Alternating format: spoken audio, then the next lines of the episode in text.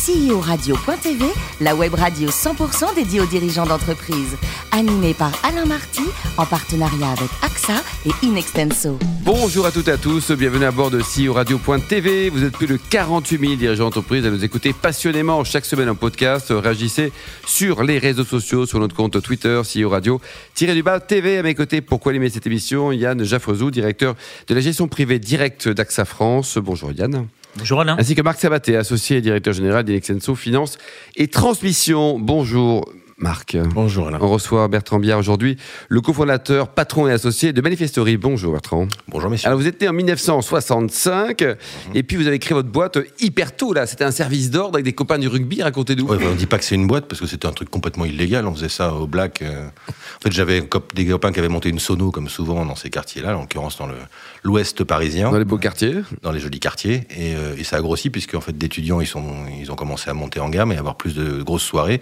Et j'avais identifié qu'en fait, il manquait des gens euh, pour euh, un sécuriser les accès.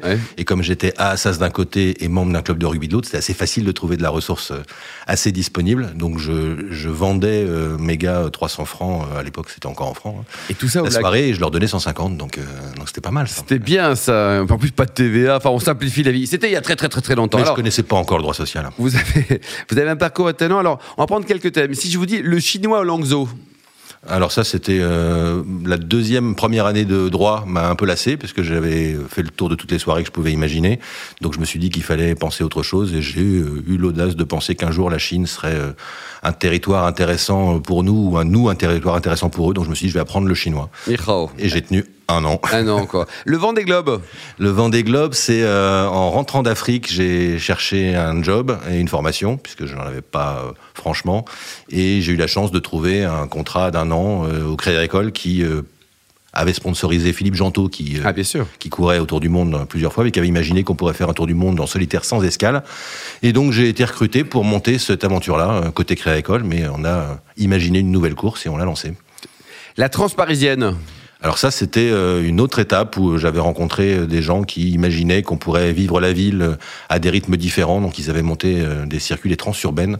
On faisait des, jeux de pistes en fait pour le grand public et pour les entreprises autour de différentes thématiques. Donc on a eu jusqu'à 10 000 personnes à Paris qui couraient en même temps les routes sur le thème de l'aventure, du gourmand, choses comme ça avec des escales. Donc un truc assez marrant. Le Tour de France Cycliste Oui. Alors ça, c'est plus tard. C'est euh, quand j'étais au Créa École à, la, direction de la communication, ou après euh, France 98 et la Coupe du Monde de foot, euh, bah, j'ai dû imaginer ce qu'on proposait à notre réseau, parce qu'il était difficile de les laisser orphelins d'un événementiel sportif après, après la Coupe du Monde de foot. Donc j'ai racheté l'équipe Gann. Pas mal ça. Ouais, avec une super expérience, puisqu'en fait on avait dealé qu'on prendrait l'équipe au 1er janvier 99, mais qu'on ferait une annonce sur le Tour de France 98. Et j'avais choisi la date avec le directeur de la com du GAN. On avait pris un petit village en bas des Alpes, et c'est tombé de la conférence de presse le lendemain matin de la, du débarquement des flics chez, euh, dans l'équipe Festina. Ah oui. Donc on avait 50 journalistes invités, on s'est retrouvé avec 150 journalistes qui ont demandé qu'est-ce que le Créécole vient faire dans un métier de drogué. Il a fallu réagir. Si je vous dis Jean-Marie Messier qui a apprécié vos événements Ouais, alors ça fait pas chic ça. Hein. Le ah, dopage, Jean-Marie Messier, on, ne prononce que des mots qui, peuvent fâcher. Non, c'était une aventure marrante quand j'ai quitté le groupe Créa-École pour monter mon entreprise. Donc j'ai refusé d'être banquier et, j'ai décidé de devenir euh, saltimbanque de la communication. un coup de fil un soir euh, de la directrice de la com euh, de Jean-Marie Messier qui avait eu notre nom par par son patron, qui avait lui-même été invité par Mestralet à une soirée où on avait trouvé un moyen de pouvoir gérer les invités de Suez pour l'inauguration euh, des nymphéas de monnaie, enfin la réouverture de l'orangerie. Et euh, ça lui avait plu. Et comme ils avaient un appel d'offres infructueux pour lancer un truc qui s'appelait le portail vis-à-vis, c'est le début du WAP, hein, ah l'ancêtre, ah bah, on a été interrogé et puis c'est parti là-dessus. Donc on a organisé au départ un événement qui devait être un événement pédagogique pour faire de la pédagogie du WAP pendant un mois. Et puis, l'espace d'un instant, c'est devenu un événement d'une soirée pour que quelques 2500 VIP, euh, parce qu'en fait, entre-temps, euh, ben, Vivendi avait racheté euh, Universal, et que ma soirée vis-à-vis, qui était une soirée assez monstrueuse, au sens propre et au sens figuré, devenait la soirée de lancement du premier groupe entertainment mondial français. Donc on a, on a fait une soirée, j'ose le dire, à 17 millions de francs. Alors j'allais poser la question. Ah ouais, bah 7 non, je veux millions de dire, francs maintenant, la soirée. C'est plus la même boîte. Ça en fait du champagne, hein? Ça fait quelques Et des de hôtesses. Il faisait 40 degrés euh, ce jour-là. C'était le mois de juin. 40 degrés sous une tente. C'était les structures qui étaient avant le musée de Bran Eiffel euh, Branly. C'est une, Oui. une structure éphémère. À Paris, donc. Donc 1500 mètres carrés et une chaleur de bête. Et donc euh, il fallait alimenter à la fois euh, les gens en Champagne, mais aussi En les bêtes, parce que j'avais vendu euh, des concepts immersifs assez rigolos avec notamment des éléphants, euh, des guépards, des hyènes, et que 40 degrés, euh, on les faire attendre parce que Messi avait disparu pour faire une photo avec Johnny Hallyday et Lynn Renault à l'Olympia. Donc on attendait pour démarrer parce qu'il voulait voir l'éléphant qui devait être le plus grand éléphant d'Europe. Et, et le dresseur qui gérait les animaux n'avait plus d'eau pour nourrir ses bêtes. C'est embêtant. Donc c'était soit émeute, soit extraction des animaux. Donc on a géré un bon timing. Ça, c'est- Bon, votre boîte, vous l'avez créée en 2013 à Manifestory. Il y avait trois copains au départ, vous étiez trois associés? Euh, c'était euh, deux associés au départ. euh, et en fait, c'est une boîte qui est la fusion de deux boîtes qu'on avait. Chacun était entrepreneur de son entreprise. Et euh, comme tout entrepreneur isolé, ben, on est patron du développement, du commerce, patron de ses tout, quoi. collaborateurs, on fait tout. Donc on avait envie d'autre chose, notamment d'un projet un peu plus social, un peu plus engagé. Donc on a décidé de- d'arrêter nos boîtes et de fusionner tout ça avec un nouveau nom, une nouvelle marque, un nouveau projet. Aujourd'hui, donc justement, l'offre, elle est assez large, hein, événementiel, formation, puis ça évolue en plus, hein, Bertrand? Ouais, en fait, le- la raison d'être qu'on vient de finir de définir là en créant une holding qui chapeaute nos activités en, croissance, c'est euh, de contribuer à euh, l'intelligence collective à travers l'éducation, la culture et l'accès à l'emploi, qui sont vraiment nos, nos prismes premiers. Donc euh, pour ça, ben, on a trois, trois bras armés. Un premier historique qui est celui de Manifestory et qui est euh, l'événementialisation de la communication. Moi, je suis l'anti-publicitaire, hein, donc je, je crois profondément que la communication, c'est un mot généreux, que les marques, les institutions doivent s'engager, doivent communiquer mieux dans la société et dans les sociétés, et qu'il faut arrêter de parler comme des publicitaires, il faut arrêter de parler en slogan, il faut mettre les gens en contact et les faire réfléchir et penser et agir ensemble. Donc ça, c'est le premier levier, c'est celui du live, du lien social. Le deuxième, c'est euh, créer des univers virtuels. Donc on a racheté et on développe une société qui s'appelle Aiko, qui fait de la VR, euh, de la réalité augmentée, euh, du jeu vidéo. Là aussi, en corporate et en grand public. Et, euh, et on crée des univers virtuels là où le physique est pas toujours possible. Euh, et puis euh, le lien à tout ça, c'est euh, l'éducation, la culture. Et donc on a euh, repris là une boîte de formation et on fait en sorte de pouvoir bah, aider euh, des jeunes donc en accès à l'emploi, mais aussi des moins jeunes en, en formation continue à pouvoir bah, se développer, développer des compétences et si possible des collaborations entre eux. Et ça, PME, vous faites quoi? 8 millions de, de marge brute de Sur, le, sur Manifestory, en cumulé, on doit faire aux alentours de 10 millions sur, le, Ouais, sur les activités, bravo. plus la Chine qu'on a développée il y a quelques temps. Yann? Oui, vous étiez présent à Paris et à Shanghai et vous venez de céder votre filiale à Shanghai. Donc, euh, deux questions. Pourquoi étiez-vous présent à Shanghai et pourquoi avez-vous cédé? J'étais présent à Shanghai parce que j'ai fait Langzhou et que j'avais pas réussi à prendre. Ah, il connaissait un mot, donc euh, oui. Non, des opportunités relationnelles. En fait, j'ai, il m'a mis, ça a mis un peu de temps hein, entre mes études et, euh, et le moment où j'y suis allé. J'avais réalisé qu'en fait, beaucoup d'entreprises euh, occidentales, euh, et notamment françaises, de communication s'installaient là-bas pour aider des marques occidentales à s'installer en Chine. Or, j'avais identifié que beaucoup de marques chinoises avaient envie et a fortiori, euh, je me suis pas trompé, de venir communiquer en Europe ou dans le reste du monde. Il y avait un problème de grammaire. Donc je me suis dit que c'était intéressant de venir apporter notre expertise là-bas pour des institutions et des, et des marques chinoises pouvoir communiquer euh, en France et en Europe. Donc on a travaillé pour la ville de Shanghai, la ville de Changzhou, euh, on a travaillé pour des marques de cosmétiques.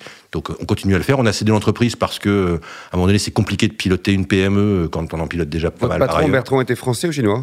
Il était français, c'était un jeune que j'ai rencontré là-bas à qui j'ai un soir proposé le deal, c'est-à-dire je te donne Un 30% soir, genre quelle heure? 5 heures du mat Non, ou- 23 heures, un dîner euh, très peu arrosé. Ah, tout va bien. Et, euh, en fait, je faisais beaucoup d'allers-retours et entre temps, j'ai eu un projet qui a abouti, qui est celui d'avoir ma première petite fille qui naissait. Donc c'était compliqué de m'y rendre. Bah, c'était le plus gros projet entrepreneurial de ma vie. Et il n'est pas prêt de s'arrêter. Et, euh, et donc voilà, c'était ce type-là, je l'ai rencontré, il était merveilleux. euh, et je lui ai dit, je te donne 30% des parts de la boîte que je vais créer. Ton salaire, tu le feras puisque tu vas développer du business. Mais moi, je t'ouvre les portes de mon réseau. C'était très bien, sauf qu'à un moment donné, euh, bah, voilà, le garçon aussi a des velléités de faire d'autres choses, que je contrôlais moins la croissance. Donc j'ai trouvé plus raisonnable de céder et de trouver d'autres partenariats avec des boîtes locales qui sont des boîtes chinoises. Puis le gouvernement chinois est compliqué euh, pour Oui. les, les WUFI qui sont des boîtes euh, internationales. Donc euh, c'est plus simple maintenant de continuer à le faire, mais avec euh, des entreprises locales qui portent la production là où j'apporte le conseil et la création. Marc? Oui, moi je voudrais revenir sur le parcours euh, d'entrepreneur, de créateur d'entreprise. Euh, on, on voit beaucoup et on a beaucoup à ce micro euh, d'entrepreneurs qui euh, sont des startups, qui lèvent des fonds, euh, qui ont beaucoup de partenaires, beaucoup de, de business angels ou de, fonds d'investissement. Euh, depuis la création en 2013 de Manifestory, donc vous avez évoqué la mise en place d'un holding. Pas de fonds, pas de levée de fonds, pas d'investisseurs. Euh, c'est quoi le parcours un peu atypique de ce créateur d'entreprise? C'est euh, c'est le fait de pouvoir avoir une gestion bon père de famille, mais de pouvoir porter ses projets de croissance dans le sens où on le voit. Je l'ai expliqué. Je pense on n'a pas pas un développement euh, classique. On essaye de porter quelque chose qui est un peu visionnaire sur la façon de concevoir ce métier de la communication au sens large et du lien social.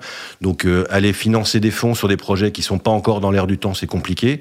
Euh, ça veut pas dire qu'on va pas y aller. Euh, en l'occurrence, euh, là, je suis en train de finaliser une de nos activités qui s'appelle Apprentissène, qui est un projet qu'on a créé il y a 18 ans, qui est un projet d'accompagnement des jeunes en apprentissage dans le comportemental. Donc on a une expertise de théâtre, on met des metteurs en scène dans des CFA, on est depuis maintenant trois ans euh, considéré comme rentré dans les programmes pédagogiques euh, et euh, on les fait bosser avec ces metteurs en scène pendant 20 heures de formation, c'est court 20 heures, mais on arrive à transformer les gamins, ils écrivent une scénette, ils la jouent en public, on prend Mogador au mois de mai, vous êtes tous cordialement invités, euh, et ils viennent jouer en public et on voit la transformation et dans les entreprises où on en apprentissage et dans l'école, c'est phénoménal. Et on lance un autre projet là euh, euh, en cours d'année qui s'appelle Voix d'excellence pour les invisibles. Euh, et donc les invisibles, on va, euh, et c'est le challenge, sur un programme de 50 heures de formation, les aider juste à pouvoir avoir la base culturelle qui leur permet de pouvoir aller à Pôle emploi, qui pourra permettre d'aller à la préfecture. Et donc là, pareil, on, on engage ce genre de procédé.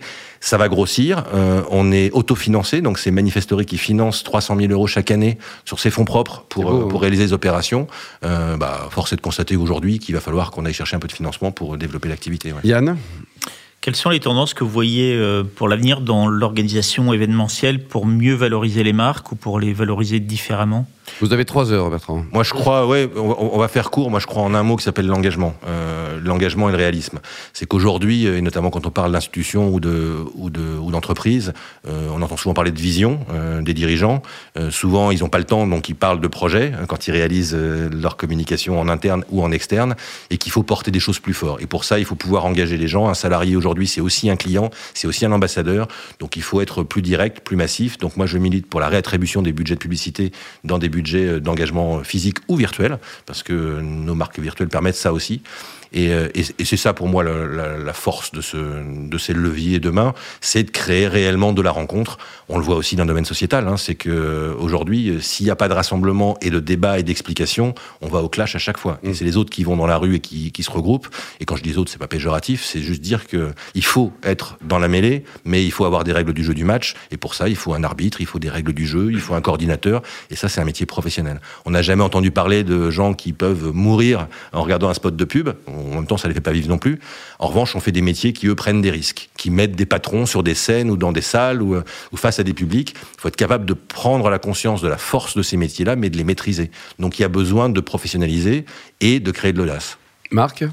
Oui, je vais revenir sur, ce, sur cette vision qui est la vôtre, puisque vous évoquiez le mot vision pour euh, les marques que vous défendez ou qu'en tout cas que vous accompagnez, et sur les projets, puisqu'il y a un lien entre les deux, bien évidemment.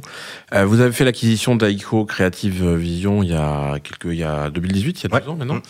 Euh, C'était une acquisition opportuniste, ça correspond à une stratégie de développement dans cet univers de la communication qui à la fois se consolide et bouge tous les jours, parce que la technologie est au rendez-vous.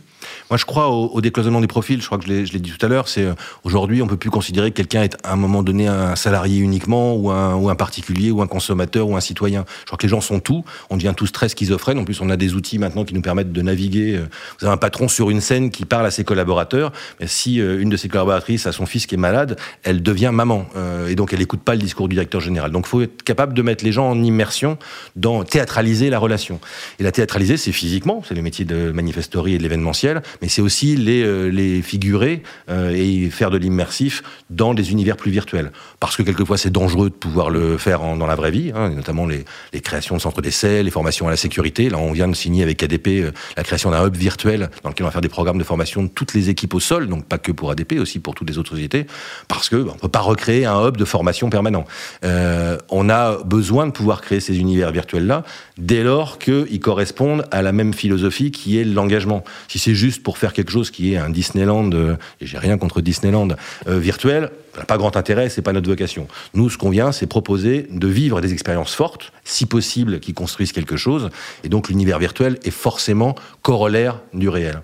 Yann, Dernière question. justement, vous avez organisé la première manifestation Figital l'an dernier, après la condamnation de, de Hitch. Est-ce que vous pouvez nous en dire plus sur cette... euh, En fait, c'était un, un- un concours de circonstances aussi. Euh, Il s'avère que la, la CPME, maintenant, on appelait ça à l'époque la CGPME, m'avait demandé de les aider à organiser la manifestation des patrons. Euh, ils voulaient prendre d'assaut Bercy. Et, euh, et en fait, j'avais trouvé le truc assez marrant et je leur ai dit, oui, mais on va prendre les codes de, les vrais codes de la manif. C'est-à-dire que c'est pas juste trois pauvres patrons qui, d'ailleurs, viendront jamais et qui diront qu'ils sont pas contents. Donc, on avait dit, euh, les PME sont cadenassés. Donc, sauf qu'on avait écrit cadenassé euh, 2S EZ. Euh, et donc on a fait un logo, on avait passé ce logo sur tous les réseaux sociaux et les patrons de PME pouvaient les afficher, les utiliser. Donc vraie euh, activité virale avec un rendez-vous euh, physique. Donc on était venu mettre des cadenas hein, sur le pont neuf. Le symbole était à force de vouloir mettre des cadenas parce qu'on aime, on fait s'écrouler la grille. Donc on avait créé ce petit symbolique là et en fait Hitch avait eu vent et avait vu cette communication qui leur avait plu. Donc m'avait appelé en me disant pareil on veut une manif mais là on veut mettre les jeunes qui prennent nos voitures Hitch dans la rue pour aller prendre d'assaut. Et j'ai dit non parce que d'abord c'est irresponsable, parce que des gamins, ils sont pour la plupart mineurs et on les met pas dans la rue. Et deuxièmement, vous le maîtrisez pas, donc c'est dangereux. euh, et donc pas question. En revanche, j'aime le combat, j'aime le fait de se dire qu'il y a des alternatives au taxi euh, G7 et euh, et à Uber. Donc j'aime bien le principe de Hitch. C'est social, ça crée de la désinclusion puisqu'il y a des quartiers qui peuvent revivre grâce à ça. Il y a des jeunes qui peuvent se payer leur assurance parce qu'ils transportent des gamins deux fois par semaine. C'est pas des professionnels. Donc j'ai pris pour cause le- leur militantisme et je leur ai imaginé une opération où comme on pouvait pas manifester dans la rue, j'ai fait naviguer en fait des camions euh, avec des écrans dessus.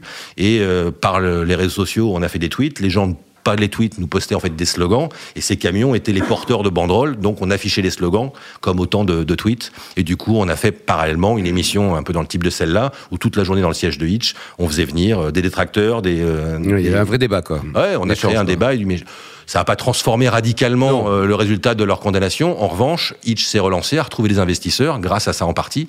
Euh, et aujourd'hui, c'est une entreprise qui est, je crois, florissante. Bertrand, pour terminer, vous avez joué au rugby, donc euh, côté bouffe et bon vin, vous aimez quoi là? Les Euh, trucs euh, de mec Quand je jouais au rugby, je buvais pas et je mangeais Ah, peu. sûr que non. J'étais troisième ligne gauche, Oui, donc il oui. fallait que quand même que je puisse courir un peu. Oui. Euh, j'aime exagérément la bonne bouffe, même si je me surveille de temps en temps. Et un bon vin, vous avez quoi comme dernier coup de cœur côté vin? Qu'est-ce que vous avez mu? Moi, mon principe de base, mais vous l'aurez compris, c'est je suis pas un académiste, donc euh, donc j'aime découvrir, j'aime être surpris, donc je suis plutôt d'origine attiré par le Bordeaux, et puis avec l'âge venant, je bascule un peu À la euh, Bourgogne, vers l'est, plutôt Bourgogne, et j'aime bien quelques bons côtes du Rhône aussi. Vous finirez avec les vins de la région parisienne. Merci beaucoup Bertrand, merci également vous Yann et Marc, fin de ce numéro de CIO Radio.tv. Retrouvez tous nos podcasts sur notre site et suivez notre actualité sur nos comptes Twitter et LinkedIn. On se retrouve mardi prochain à 14h précise avec un nouvel invité. CEO Radio.tv vous a été présenté par Alain Marty.